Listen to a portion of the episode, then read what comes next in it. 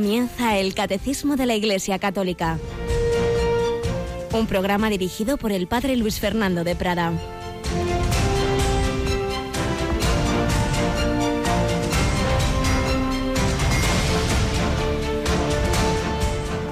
Alabados sean Jesús, María y José. Muy buenos días, muy querida familia de Radio María. Aquí estamos, un día más, una semana más, y en este último día del mes de enero, 31 de enero, fecha en la que moría uno de los grandes santos de los tiempos modernos, San Juan Bosco. A él nos encomendamos, a él encomendamos especialmente a nuestros adolescentes, niños y jóvenes con los que él tenía gracia humana y divina, a los que él llevaba a Jesucristo y a María Auxiliadora, a quien tanto él quería. Ese Jesús que es capaz de darnos la esperanza cuando todas las esperanzas humanas se han terminado, como cuando a Jairo, aquel jefe de la sinagoga, le dijeron, tu hija se ha muerto, no, te, no molestes más al maestro. ¿Para qué molestar más al maestro? Oyó Jesús esas palabras y le dijo a Jairo, no temas, basta que tengas fe. Pues menuda palabra nos dice hoy el Señor, tu hija está, tu hijo está separado de Dios, está muerto en el alma, tu propia alma puede estarlo, tal situación no tiene solución, tal futuro lo ves negrísimo, todo lo ves así y Jesús te dice, no temas, basta que tengas fe. Lo que es imposible para los hombres es posible para Dios. Qué estrépito y qué lloro son estos. La niña no está muerta, está dormida, dice al llegar a la casa. Se reían de él. Sí, pero él la cogió de la mano y le dijo, Talita Kumi, contigo hablo, niña, levántate. La niña se puso en pie inmediatamente y echó a andar. Señor es capaz de rehacer nuestra vida, de convertir a quien parece que no tenía solución. El Señor es capaz de abrir muchas ventanas donde los hombres hemos cerrado todas las puertas. Esa es nuestra esperanza, la esperanza que tenía San Juan Bosco, es la esperanza a la que nos invita la carta a los hebreos que estamos leyendo estos días hoy con un fragmento precioso. Una nube ingente de testigos nos rodea. Ahí tenemos a santos como San Juan Bosco. Por tanto, quitémonos lo que nos estorba y el pecado que nos ata y corramos, corramos en la carrera que nos toca, sin retirarnos, fijos los ojos en el que inició completa nuestra fe, Jesús, que soportó la cruz despreciando la ignominia y ahora está sentado a la derecha del trono de Dios. Fijaos qué imagen tan bonita, estamos en una gran competición, unas Olimpiadas, estamos invitados a correr, pero hay que mirar, mirar a la meta. En la meta está Jesús, que lo pasó muy mal, que sufrió, que hizo el Via Crucis, que subió al monte Calvario, pero ahora está en el monte celestial, en la Jerusalén celestial, sentado a la derecha del Padre.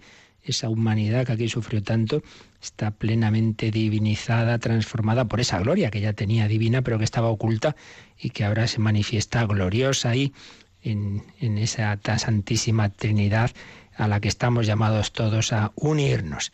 Este es nuestro camino, por ahí vamos, pero estamos todavía en peregrinación y en esta peregrinación el Señor nos ilumina con la palabra de Dios, con el magisterio de la Iglesia, con el testimonio de los santos, con los mutuos testimonios que estamos llamados a darnos unos a otros en las comunidades cristianas. También con la ayuda de esta radio que la Virgen nos ha regalado para ayudarnos, para formarnos, para rezar juntos. En ella tenemos hoy a Yolanda Gómez. Buenos días, Yoli. Muy buenos días, padre. Bueno, San Juan Bosco, un santo simpaticísimo, ¿verdad? sí, la verdad es que su vida es muy bonita. Yo recomiendo a aquellos que puedan que la lean y los niños también, porque, bueno, te, hay pasajes así divertidos. Hasta, hasta hacía prestidigitación, ¿verdad? Sí, sí, sí, con tal de atraer a las personas ahí a, a, la iglesia y, bueno, ahí, ahí les enganchaba de alguna manera. Tenía esa pedagogía, pues que en realidad es el Evangelio, que es querer, ante todo querer, querer a los niños, a los jóvenes, que noten que se les quiere y desde ese amor pues ya se va poco a poco educando, exigiendo, pero siempre partiendo de ese amor incondicional y por supuesto llevándolos a la fuente de la gracia, los sacramentos, la oración, el amor a la Virgen María. Sacramentos como el Señor que se ha quedado en la Eucaristía y que vamos a exponer de una manera muy especial pasado mañana, ¿verdad? tendrá lugar a las 11 de la noche, las 10 en Canarias, la hora santa aquí desde la capilla de los estudios de Radio María. Eh, pues siempre el día anterior al primer viernes de mes, pues el jueves es cuando celebramos la hora santa. Y bueno, pues ahí la podrán seguir nuestros oyentes. De la noche, 10 en Canarias, pero este año este jueves anterior al primer viernes mes es 2 de febrero, la presentación del Señor, la Candelaria y Jornada Mundial de la vida consagrada. Por eso a las 5, ¿dónde nos vamos, Yoli? Pues nos vamos al Vaticano. nos vamos ahí con el Papa. A la Basílica de San Pedro, a acompañar a tantos religiosos y religiosas que desde hace bastantes años, años noventa y tantos, no me acuerdo bien, el Papa Juan Pablo II instituyó ahí esa jornada de la vida consagrada y empezó a celebrar la Santa Misa de la presentación con, con, los consagrados y así los ha seguido haciendo sus sucesores y así lo retransmitiremos nosotros desde esa Basílica de San Pedro. 2 de febrero, presentación del Señor, jornada de la vida consagrada. A partir de las 5 de la tarde empezamos la retransmisión, aunque la misa empezará un poquito más tarde, y a la noche, a las 11, la hora santa para acompañar a, acompañar a nuestro Señor que se ha quedado presente en la Eucaristía. Pues vamos, como siempre, a una primera sección testimonial. Vamos a hablar de una mujer que fue muy famosa, que estuvo muy lejos de Dios y que luego, en cambio, el Señor conquistó su corazón. Fue una oveja perdida, pero una oveja perdida que acabó en el corazón de Dios. Vamos a hablar de Eva Lavalier.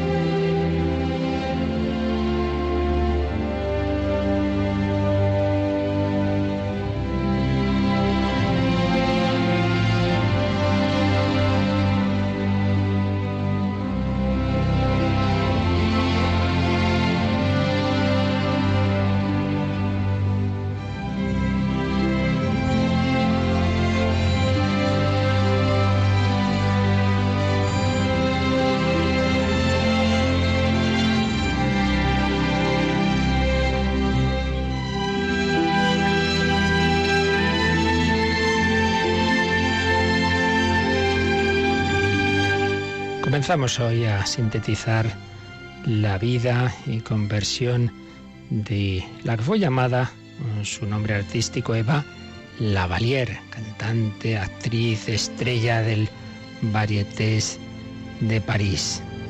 Una mujer que su nombre verdadero Eugenia María Fenolio Audonet, menuda historia familiar, hija de madre asesinada, de padre asesino y suicida, con una infancia desgraciada, una amarga orfandad hecha de desprecios y rechazos familiares y de fugas, una juventud nacida enfangada. Tenía 25 años Eugenia, oriunda de la Costa Azul, cuando se lanzó a la conquista de París, donde se dio a conocer como Eva Lavalier, con el tiempo derivaría Lavalier todo junto, era realmente era el nombre de una un tipo de corbata, que ella antes había sido modista y la usaba mucho y, bueno, al final quedó ese nombre artístico, Eva Lavalier. Así la bautizó el marqués verde cincuentón enamorado que la ocultó a la policía de la que había huido. Un angustioso rodaje artístico en la capital, de comparsa, de corista anónima, tenida a menos de lo que ella creía merecer. Y, y si su afán desmedido de fama, de dinero, la lanzaría a los brazos de los hombres, siempre ricos y generosos y no raramente nobles, hábil en llegarles a la cartera sin entregarles el corazón enfangada hasta el cuello. Tuvo muchos amantes, una vida disoluta, coqueteando con el alcohol, eh, madre soltera, pero, pero triunfaba, triunfaba en lo profesional, y precisamente en el Varieté es una de las salas de espectáculos más antiguas y famosas de ese París de los años 20, veintitantos años casi exclusivamente ella en cartelera, una actriz a la que fueron a, a ver los reyes Eduardo VII, Alfonso XIII, nuestro rey de España, el rey de Portugal, famosísima, sí, sí, pero ella cada vez iba experimentando el vacío más hondo en su corazón. Escribiría, en cuanto bajaba el telón y resonaban los aplausos, sentía mi corazón frío, tan frío. ¿Era aquello la gloria? ¿Ser estrella es solo esto? Es nada. Fue para esto que sufrí y trabajé tanto. La gloria es nada, es un viento, se decía a sí misma. Un día al final de la función no quiso recibir los halagos ni las preguntas de los periodistas, sino que se encerró en su camerino esperando a que todo el mundo se fuera. Todo le parecía viento, vanidad, una desesperación que a veces llegó a extremos de bordear el suicidio. Una noche se fue a uno de los míticos puentes del Sena. Las aguas atrajeron hacia sí un manto de seda que ella dejó caer estaba en esa tentación del suicidio, pero escuchó milagrosamente una voz de alguien que hizo de, ángel guardián. ¿Qué va usted a hacer, señora? ¿Qué va usted a hacer? Esa frase hizo que reflexionara un poco y la impidió que se lanzara a una muerte terrible. Pero la angustia, el sinsabor, seguía. Era una situación triste, la que ella vivía. La bella Lavalier, polifacética, graciosa, divertida, encantadora, genial ídolo de la prensa, reina de los vodeviles y del estrellato de esos años 20, por dentro estaba desolada, víctima de una melancolía que la hería en el alma, dejándola desgarrada. Fuera del tablado, Eva no era la mujer feliz que imaginaba la prensa en aumento progresivo sus horas bajas. A diario más feliz hoy que mañana. Pues a cuántas personas seguro que les pasa esto mismo, que aparentan estar muy bien, ser muy felices, cuántos actores y actrices idolatran las masas, los fans, y cuantísimas veces lo vemos con tanta frecuencia, acaban sus vidas tan mal, tan desgarradas, éxitos profesionales, desastres personales, familiares y en no pocas ocasiones pues problemas con las drogas, con el alcohol y en no escasas tampoco ocasiones finales trágicos. ¿Cuántas veces el hombre se queda en la superficie y es que estamos hechos para Dios, para el infinito, para el amor auténtico, para que nuestra alma se llene de Él? Mientras no lo encontramos, vamos dando tumbos, vamos buscando en otras realidades lo que solo Dios puede darnos. Esto le pasaba a Eva Lavalier. Pero esta mujer también, Dios la buscaba a ella, por supuesto, como hoja, como oveja perdida. Dios ya se le había insinuado a la vera de una cama hospitalaria parisina en la primavera de 1900 17, ella tenía una, se hizo una especie de castillo una, eh, en el campo y, allí pues, pues alguna vez, por casi más por curiosidad que por otra cosa, fue a la misa dominical del pueblo. ¿Y qué cosas? La humildad de circunstancias del cura rural, predicando sobre la conversión, haciendo memoria de los hombres y las mujeres famosos que a lo largo de la historia volvieron a Dios misericordioso, más Padre que juez, más amor que justicia, con una reflexión final que seguro que la hizo con intención, mirando quién estaba entre su público. ¿De qué le aprovecha uno a ganar todo el mundo si no alcanza la felicidad en esta vida ni en la otra? El celebrante dio en la diana. Esa mujer, Eva Lavalier, sintió que en su corazón había una llamada. ¿Qué ocurrió? Bueno, pues ya lo seguiremos contando mañana. Había empezado a cambiar de tercio. Terminaba la primera etapa de esa mujer mundana y iba a descubrir el amor de Dios, el amor que antes había buscado vanamente en tantas criaturas de este mundo.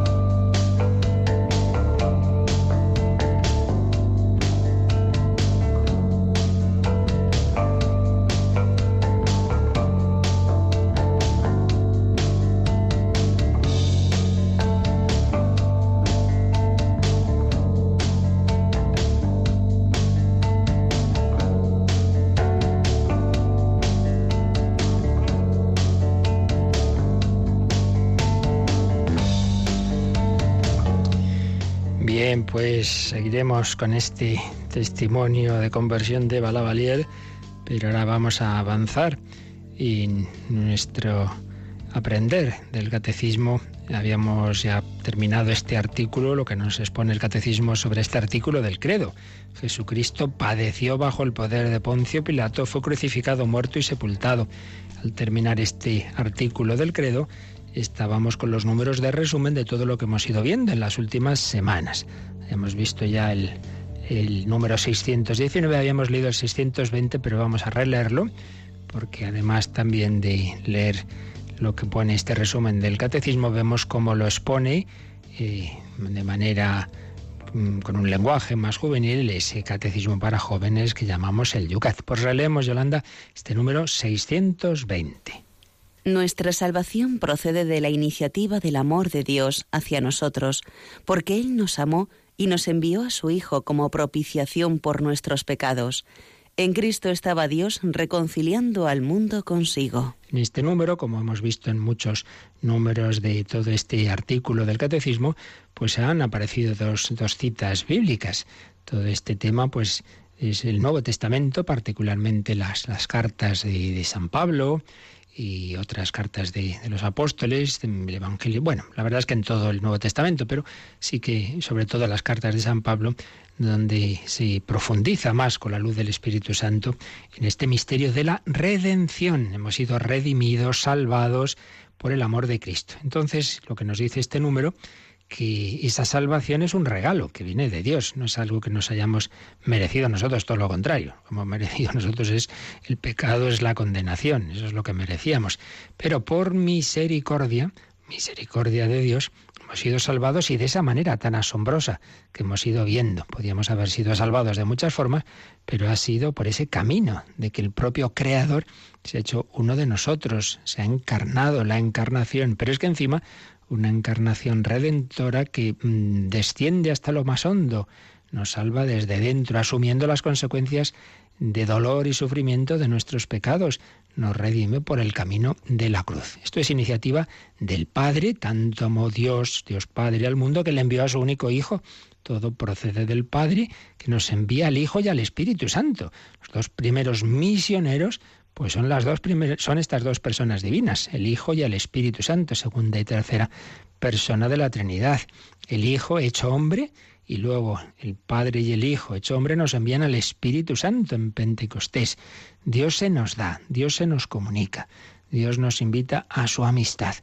Pero está este punto central de la historia, que es el misterio pascual, ese paso del Hijo de Dios del cielo a la tierra, de hacerse hombre y de pasar de nuevo de la tierra al cielo, pero pasar por el camino del dolor, de la cruz, eh, desde la cruz redentora, donde Jesús va a ir eh, dándonos su vida, luego va a descender a los infiernos, lo, ya veremos lo que significa esto, los próximos artículos, y luego pues asciende a los cielos.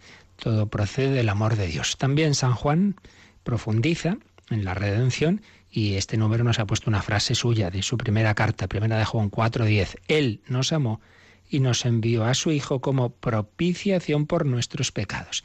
Esto lo hemos ido explicando como eh, por todos nuestros noes, por todos nuestros pecados, que en definitiva son por buscar gustos, comodidades y placeres o por evitar sufrimientos, eh, nos separamos de la voluntad de Dios. Entonces, Él ha reparado, ha satisfecho haciendo lo contrario, siendo fiel a la voluntad del Padre, llevando una vida de amor y obediencia, aunque eso supusiera dolor y dolor extremo como en la pasión, dolor del alma, que aparece, que empieza en Gesemaní, dolor del cuerpo, dolor psicológico, digamos, de las traiciones, de, del desagradecimiento, pero así el Señor nos ha reconciliado. Y venía también otra frase de San Pablo, 2 Corintios 5, 19, en Cristo Dios estaba reconciliando el mundo consigo. Estábamos enfrentados con Dios pero el Dios que se ha hecho hombre, el hombre que es Dios y que ha dado su vida por nosotros, ha mm, restablecido la paz, nos ha reconciliado. Bien, este es el resumen de este punto que hace el 620, pero vamos a ver cómo, cómo lo, expone esto, este punto más o menos, el Yucat, este catecismo juvenil. Vamos a ver cómo lo expone el número 98, que es el que corresponde a esta parte. Cogemos este catecismo de los jóvenes, Yolanda, tú que eres una jovencita, pues ala. Y ya sabes que aquí empiezan, estos números empiezan con una pregunta siempre. La pregunta que nos pones, ¿quería Dios la muerte de su propio hijo? Viene una primera respuesta, que en este caso es un párrafo un poquito largo en negrita, que por ahí empezamos. ¿Qué responde Dios a esta pregunta? ¿Quería Dios la muerte de su propio hijo? No se llegó a la muerte violenta de Jesús por desgraciadas circunstancias externas. Jesús fue entregado conforme al plan que Dios tenía establecido y previsto. Para que nosotros, hijos del pecado y de la muerte, tengamos vida, el Padre del cielo, a quien no conocía el pecado, lo hizo pecado en favor nuestro. La grandeza del sacrificio que Dios Padre pidió a su Hijo corresponde, sin embargo, a la grandeza de la entrega de Cristo. ¿Y qué diré? Padre, líbrame de esta hora. Pero si por esto he venido, para esta hora. Por ambas partes se trata de un amor que se demostró hasta el extremo en la cruz. Este es el primer párrafo que nos dice algo que en su momento explicamos bastante, y es que esa muerte violenta de Jesús no fue simplemente, bueno, es que se dieron unas circunstancias, fueron cogiendo manía y coincidió, mire qué mala pata, que estaba por un lado Pilatos, que era muy cobarde. No, no. Todo eso es verdad, que sea en un nivel humano, digamos, todo eso ocurre, pero eso es como la, superficie, el, lo hondo de todo lo ocurrido es un plan, un plan divino. Aquí ha mencionado una frase de San Pedro en Hechos 2.23, Jesús fue entregado conforme al plan que Dios tenía establecido y previsto. Claro, aquí entramos en ese misterio de que Dios traza un plan contando con nuestras acciones libres. No es que, como está ya ese plan, uno no tiene más remedio que interpretar un papel. Esto que a veces aparece en algunas obras. Ay, Judas que dice, ay, a mí me ha tocado traicionar, yo no quería, pero no tengo más remedio. Es una tontería. Lo hizo con absoluta libertad y intentando el Señor por todos los medios que no lo hiciera. Pero que Dios, que lo sabe, sabe que el hombre libremente va a hacer lo que va a hacer, contando con ello, pues desarrolla ese plan en el que lo importante es que eh, haciendo lo que Dios quiere hacer y permitiendo lo que, es, malo y que Él no quiere, que es el pecado, pero mm, con unas cosas y con otras, se va a cumplir al final su, su plan. Del mal va a salir el bien. No es casualidad, sino que es un proyecto divino en el que el Hijo de Dios hecho hombre va a dar la vida por nosotros. Entonces, para que nosotros, fijaos qué frase nos ha puesto el Yucat, para que nosotros, hijos del pecado y de la muerte, tengamos vida, para que nosotros que somos hijos del pecado y de la muerte tengamos vida y vida eterna, el Padre del Cielo ha hecho pecado a quien no conocía el pecado. Es una de las frases más fuertes de San Pablo, 2 Corintios 5, 21, que es eso de que lo hizo pecado a su hijo. Pues lo identificó con nuestro barro, se enfangó, no porque personalmente cometiera pecado, no podía, como hijo de Dios que es santo, inocente y lleno de su espíritu, del Espíritu Santo. No, pero en el sentido de que, que carga con nuestros pecados. Como eres la cabeza de la humanidad, pues es algo así, como, como un padre que, que tiene que responder por las fechorías que han hecho sus hijos pequeños. Pues, pues sí, han sido los hijos, sí, pero, pero el Padre es el que responde y el que paga los desperfectos. Jesús, cabeza de la humanidad, es el que repara por tantos estropicios que hemos hecho y que seguimos haciendo. Y todo esto, como hombre que es Jesús también, además de Dios, le ha costado, le ha costado. Por eso dice aquí también el Yucat que la grandeza del sacrificio que Dios Padre pidió a su Hijo corresponde a la grandeza de la entrega de Cristo, que, que, que aparece en el Evangelio, que cuando llega la pasión le cuesta. Entonces nos ha puesto aquí una cita que aparece en el Evangelio de San Juan, Juan 12, 27 que Jesús dice, ¿qué diré? Padre, líbrame de esta hora, pero si para esto he venido, para esta hora. Esto corresponde, dicen que viene a ser un poco como el paralelo en San Juan del Getsemaní, que nos cuentan los otros tres evangelistas. Si es posible, pase de mí este cáliz. Lo que nos cuentan ya en esa noche de Jueves Santo, pues tuvo ya antes de, eso, unos pocos días antes, en Jerusalén, Jesús pues tiene un momento de turbación en que eso, ve, ve en su, en su alma ya ve, ve lo que se está acercando y dice, ¿qué, ¿qué voy a decir? Padre, líbrame de esta hora. No, no, no, no, para esto he venido, para esto he venido. Por ambas partes, concluye este párrafo, se trata de un amor que se demostró hasta el extremo en la cruz, por ambas partes, la del Padre y la del Hijo. Y lo sigue explicando un poquito más el Yucat Yolanda en el siguiente párrafo. Para librarnos de la muerte, Dios se lanzó a una misión arriesgada. Introdujo en nuestro mundo de muerte una medicina de la inmortalidad, San Ignacio de Antioquía, su Hijo Jesucristo El Padre y el Hijo eran aliados inseparables en esta misión, dispuestos y deseosos de asumir sobre sí lo máximo por amor al hombre. Dios quería llevar a cabo un intercambio para salvarnos para siempre, quería darnos su vida eterna, para que gocemos de su alegría, y quería sufrir nuestra muerte, nuestra desesperación, nuestro abandono, para estar en comunión con nosotros en todo, para amarnos hasta el final y más allá. La muerte de Cristo es la voluntad del Padre, pero no su última palabra. Desde que Cristo murió por nosotros, podemos cambiar nuestra muerte por su vida. Es que es una preciosidad. Si el catecismo es más profundo, más amplio, el Yucat es más sintético, pero tiene un lenguaje, como está pensado para jóvenes, pues a veces más moderno, más existencial, que nos puede permitir llegar más a, exponer las cosas con, con un lenguaje más comprensible para el hombre de hoy. Para librarnos de la muerte, Dios se lanzó una misión arriesgada, una misión arriesgada. Introdujo en nuestro mundo de muerte lo que uno de los primeros mártires de la historia de la Iglesia, San Ignacio de Antioquía, llamó una medicina de la inmortalidad. ¿Qué medicina introdujo Dios? Pues a su propio Hijo, Hijo eterno de Dios, como Dios de Dios como el Padre, pero hecho hombre, Jesucristo. El Padre y el Hijo eran aliados inseparables en esta misión. Recordemos, lo vimos en su momento, que ha habido algunas teorías como que dicen, bueno, eh, realmente es que el padre estaba como muy airado y entonces descarga su ira sobre su hijo, entonces el pobre hijo pues tiene que, ver a su padre enfadado con él, todas son tonterías. El padre y el hijo son el, el mismo, comparten la misma naturaleza divina, la misma voluntad y el mismo amor.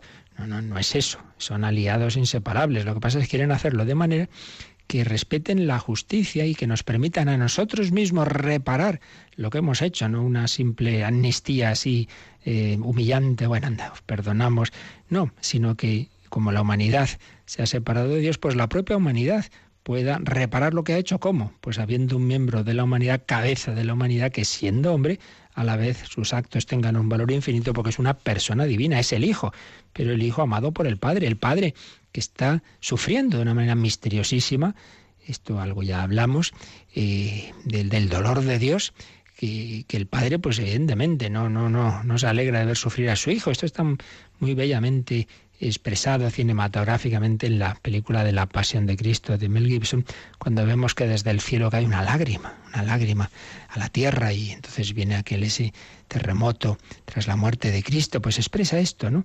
Como el Padre también de otra manera, porque no se ha hecho hombre, obviamente, pero también el Padre está sufriendo con su Hijo. El Padre y el Hijo eran aliados inseparables en esta misión, dispuestos y deseosos de asumir sobre sí lo máximo por amor al hombre. Dios quería llevar a cabo un intercambio para salvarnos para siempre. ¿Cuál es este intercambio? ¿Qué nos damos unos a otros? ¿Qué nos da Él a nosotros? Su vida eterna, para que gocemos de su alegría. ¿Y qué coge? nuestra muerte, nuestra desesperación, nuestro abandono, para estar en comunión con nosotros en todo. Esta desesperación en el sentido de, la voluntad, sino en el sentido de, de, sentir, de sentir esos momentos tan duros que, que podemos tener, como antes recordábamos de esa mujer tentada al suicidio.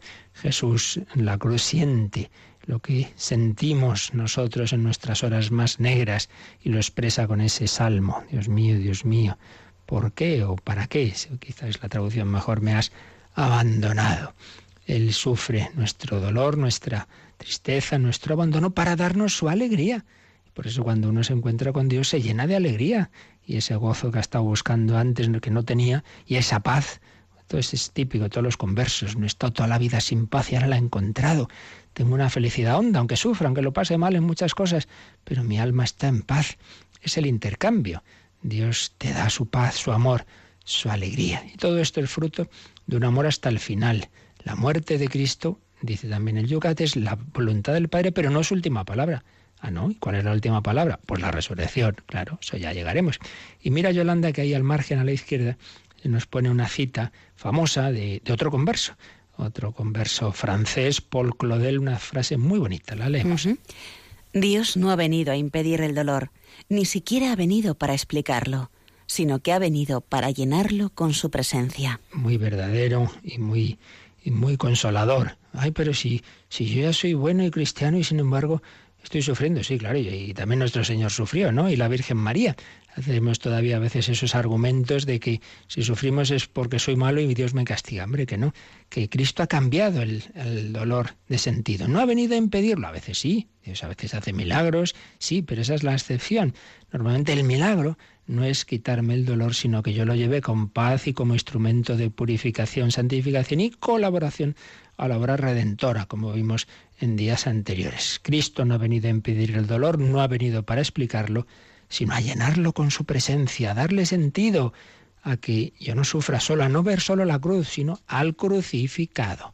Cristo está en la cruz. Si vivimos en la unión con Él, si vivimos el encuentro con Él, no nos preocupemos que ese dolor y esos sufrimientos de nuestra vida tendrán una fecundidad. Vamos a meditarlo y vamos a pedírselo al Señor mirándole, mirando a Jesús en la cruz. Vamos a pedir tener ese encuentro con Él, hondo, profundo, como Eva Lavalier o como Paul Claudel.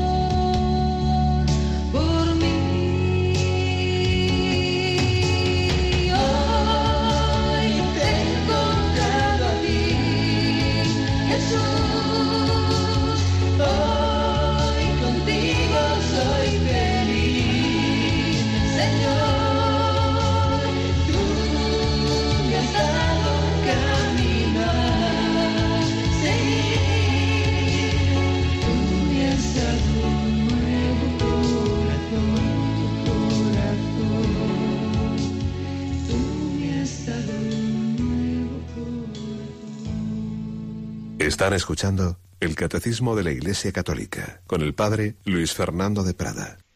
Tú me has dado un nuevo corazón, tu corazón, explica Monseñor Rico, que el verdadero motivo de la muerte de Jesús en la cruz es la redención del hombre y por eso la culpa, la imputación de la culpa, no puede, no podemos achacarla al pueblo judío, sino a todo pecador de todos los tiempos. Cuando el pecado del hombre alcanzó la expresión máxima de llevar a la muerte al autor de la vida, el Padre respondió con amor extremo. El pecado del mundo es vencido desde el amor infinito de Dios. Y nos trae unas palabras que pronunció Benedicto XVI en Madrid, cuando la JMJ de 2011 donde eh, al acabar el Via Crucis con los jóvenes, el 19 de agosto, dijo el Papa, la cruz no fue el desenlace de un fracaso, sino el modo de expresar la entrega amorosa que llega hasta la donación más inmensa de la propia vida. El Padre quiso amar a los hombres en el abrazo de su Hijo crucificado por amor.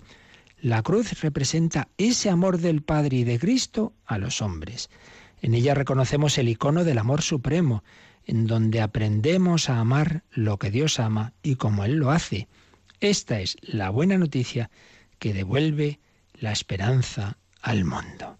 La buena noticia que devuelve la esperanza al mundo es un crucificado, sí, porque nos ha amado de esa manera. Y luego, el señor Rico también resume lo que vimos de qué significa esa frase de San Pablo de que Cristo murió por nuestros pecados según las Escrituras, por nuestros pecados, por nosotros, por mí, que han dicho tantas veces los santos. ¿Qué significa ese por nosotros? Pues tiene varios significados. Por un lado es por nuestra culpa, a causa de, a causa de nuestros pecados. También significa en favor nuestro, para nosotros, para nuestro bien. También significa en lugar nuestro, ocupando el lugar que nos correspondía a nosotros, como el padre Colbe ocupó el lugar eh, de aquel otro condenado a muerte. ¿Y qué significa según las escrituras?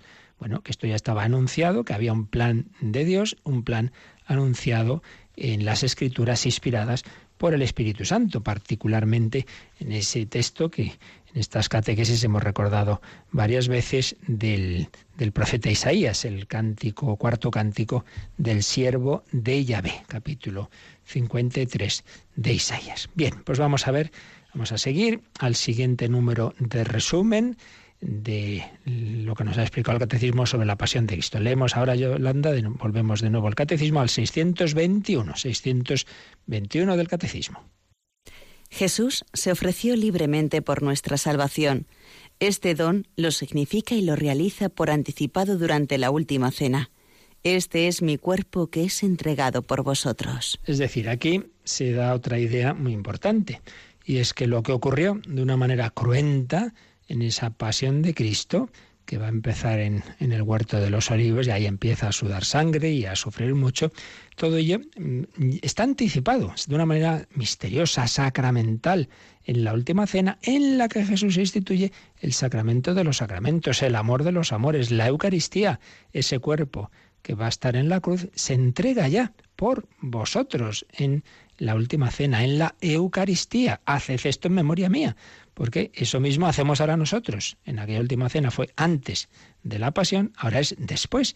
Pero tanto antes como después hacen referencia a lo que ocurrió, a lo que ocurrió de una vez para todas y única en la historia de manera cruenta, pero haciendo presente el significado profundo de ese amor que se entrega eh, de manera incruenta, pues cuando celebramos la Eucaristía. Este es mi cuerpo entregado por vosotros.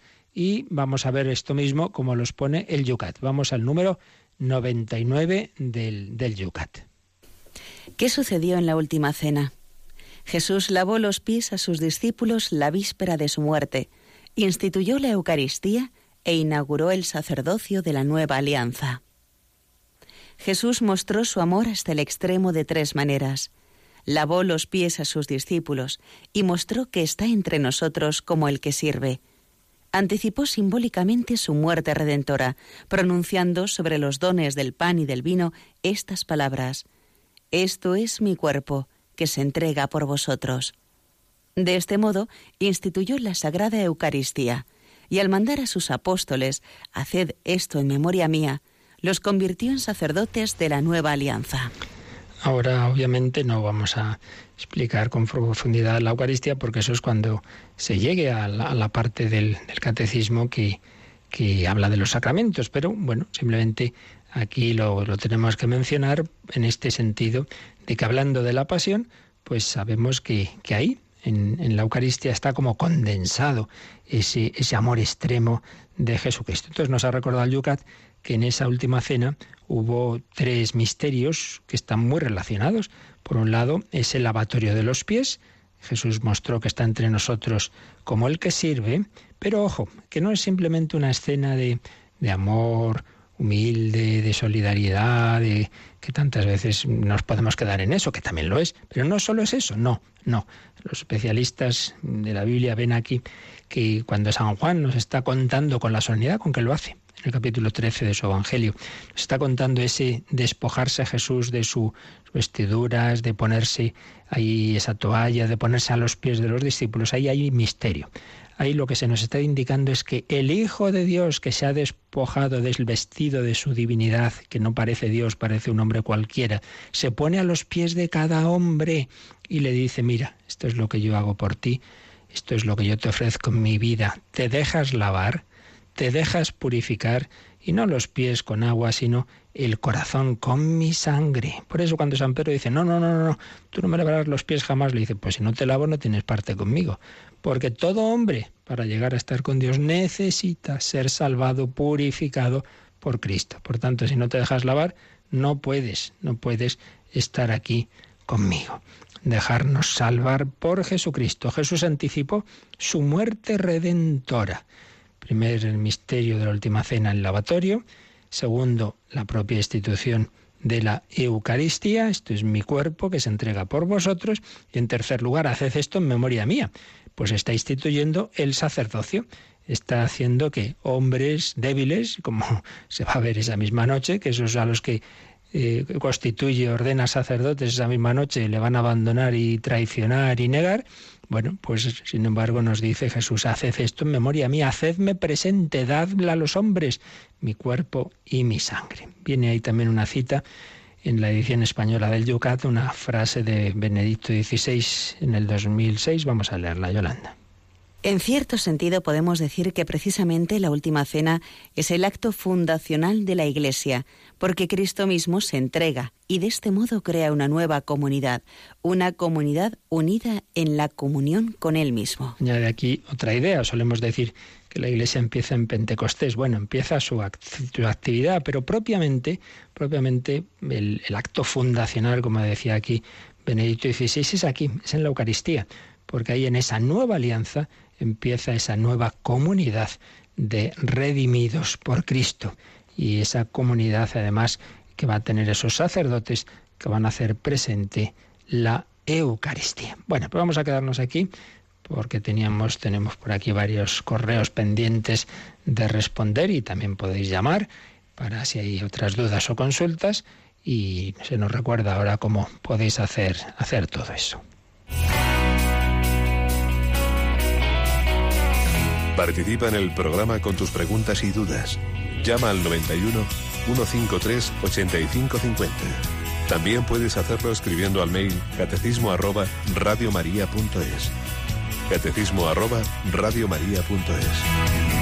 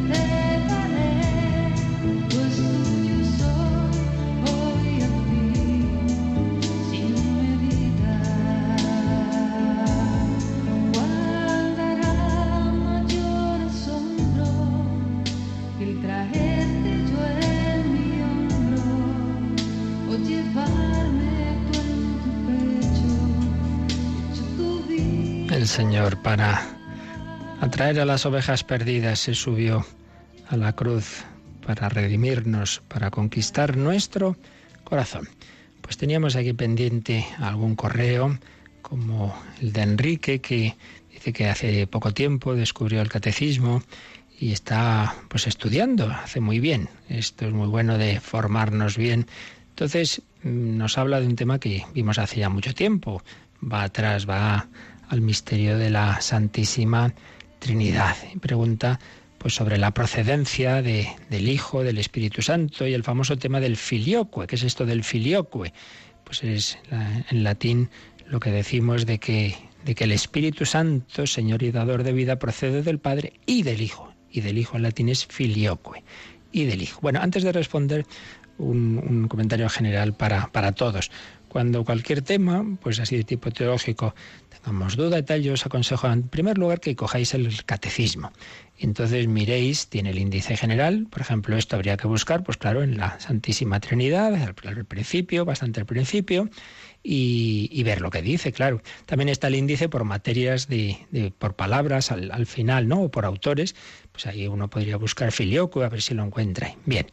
Eh, y, luego, claro, eso sería leer el catecismo.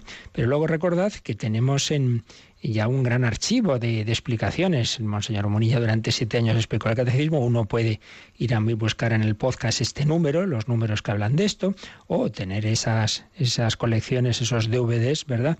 Y un servidor también, todo lo que hemos ido exponiendo y esa parte en concreto está sintetizada y además con un documento de texto donde uno puede buscar enseguida los temas.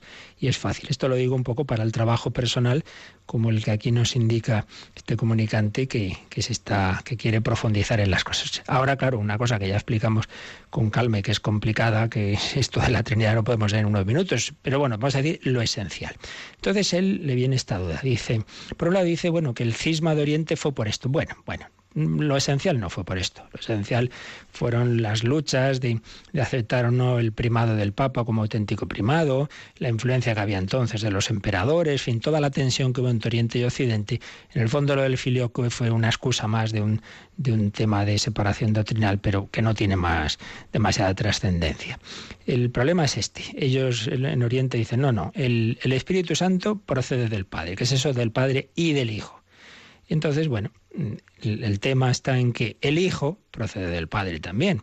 Entonces, si entendemos que el Espíritu Santo procede mm, del Padre, pero el Hijo a su vez procede también del Padre, eh, pero podemos decir y debemos decir que el Espíritu Santo procede del Padre y del Hijo, como decimos nosotros, o procede del Padre por el Hijo. Bueno, ya digo que esto ya lo vimos en su momento y ahora no podemos detenernos. Pero sí quiero responder a lo que dice eh, nuestro comunicante, que cuando luego en el credo decimos que Jesús, el Hijo, por obra del Espíritu Santo, se encarnó de María la Virgen y se hizo hombre, entonces piensa que al hablar ahí de que el Hijo se hizo hombre por obra del Espíritu Santo, piensa como que, que, esa, que esa, esa idea parece que les da la razón a la Iglesia ortodoxa. No, no tiene nada que ver.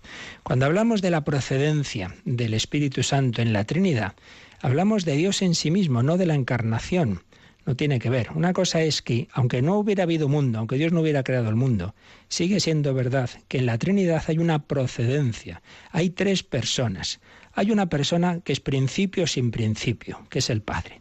Luego está el Hijo, que procede eternamente del Padre eternamente el Hijo es engendrado del Padre. Y luego está el Espíritu Santo que eternamente procede del Padre y del Hijo, o del Padre por el Hijo. Eso está explicado en un, esto del filioco en uno de los números del catecismo, pero bueno, lo que ahora nos interesa es esto, que una cosa es que en Dios, en Dios hay ese origen de dos personas de la primera, lo cual no quiere decir que no sean tan que no compartan la naturaleza divina igual que la primera, son un único Dios. Pero es que este es el lío que nos hacemos, que entre nosotros, claro, entre los hombres hay un padre y un hijo, claro, primero fue el padre y luego tuvo un hijo. No, en Dios no es así. En Dios es simultáneo. El Padre eternamente es Padre porque eternamente engendra un Hijo y eternamente el Hijo y el Padre están expirando el Espíritu Santo. Esto es la Trinidad. Y otra cosa distinta es que cuando llega el momento de la encarnación, el Hijo de Dios se hace hombre y la acción de para que se encarne no es que María tenga relación con San José, sino que hay una, una acción milagrosa de Dios que hace el Espíritu Santo.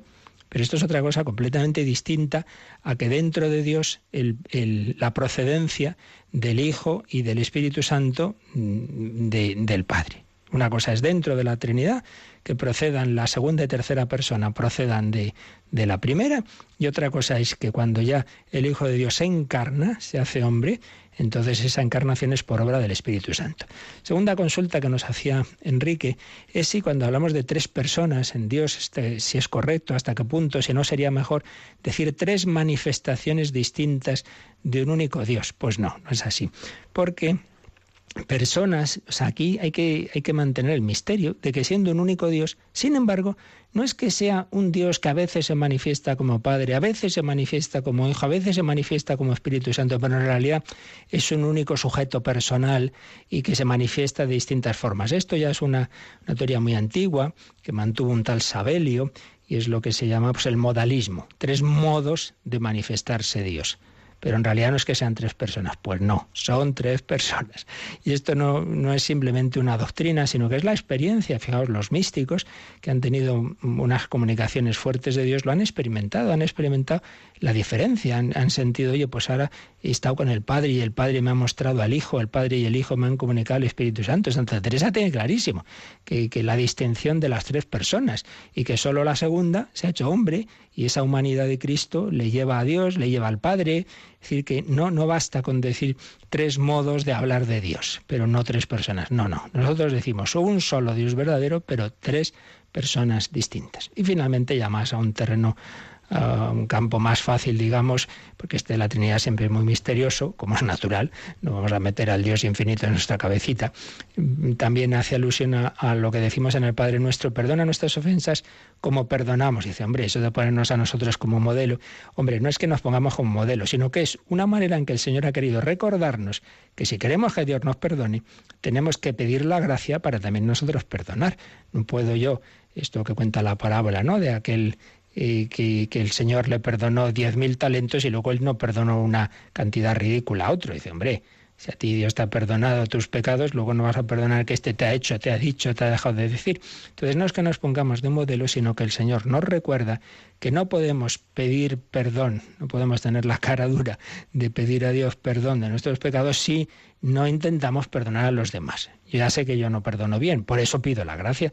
Enséñame, enséñame a perdonar como tú me perdonas. Bueno, básicamente esto es lo que podemos responder en pocos minutos, pero insisto en que siempre es bueno que estas cosas, pues cuando no son temas que estamos viendo ahora, pues hay que ir a los textos, hay que leer el catecismo y podéis escuchar también cuando lo explicamos esto, sea en el podcast de Radio María, sea teniendo los discos en casa. Luego, Ángel que ya en otras ocasiones Ángel Jiménez nos había escrito, pues la verdad es que lleva un tiempo haciendo una obra estupenda. Es que se reúnen una serie de, amigos y pues cada uno una posición, no, siempre con la misma situación de fe, todos ellos hacen una tertulia y van comentando pues el, catecismo que aquí vamos explicando, ¿no? Están con la primera parte, el hombre es capaz de Dios, lo debaten, pues muy interesante, esto es estupendo. El que para eso está el catecismo, para que lo estudiemos y también pues se puedan reunir personas, como el Papa Benedicto proponía a los jóvenes con el Yucat. Y aunque haya pues debates, pues muy bien, el caso es profundizar en todo ello. Muy bien, pues lo vamos a dejar ya, que es la hora. Seguiremos mañana, podéis seguir enviando vuestros correos, a veces se nos, se nos acumulan aquí, todavía nos quedan por responder alguno, pues ya lo iremos respondiendo y también cuando queráis con vuestras llamadas, pero ya seguiremos mañana, si Dios quiere. Vamos a pedir al Señor por intercesión de San Juan Bosco que nos ayude a vivir este día con mucha alegría como él vivía, como hijos de Dios, como hijos de la Virgen María. La bendición de Dios Todopoderoso. Padre, Hijo y Espíritu Santo, descienda sobre vosotros. Alabado sea Jesucristo.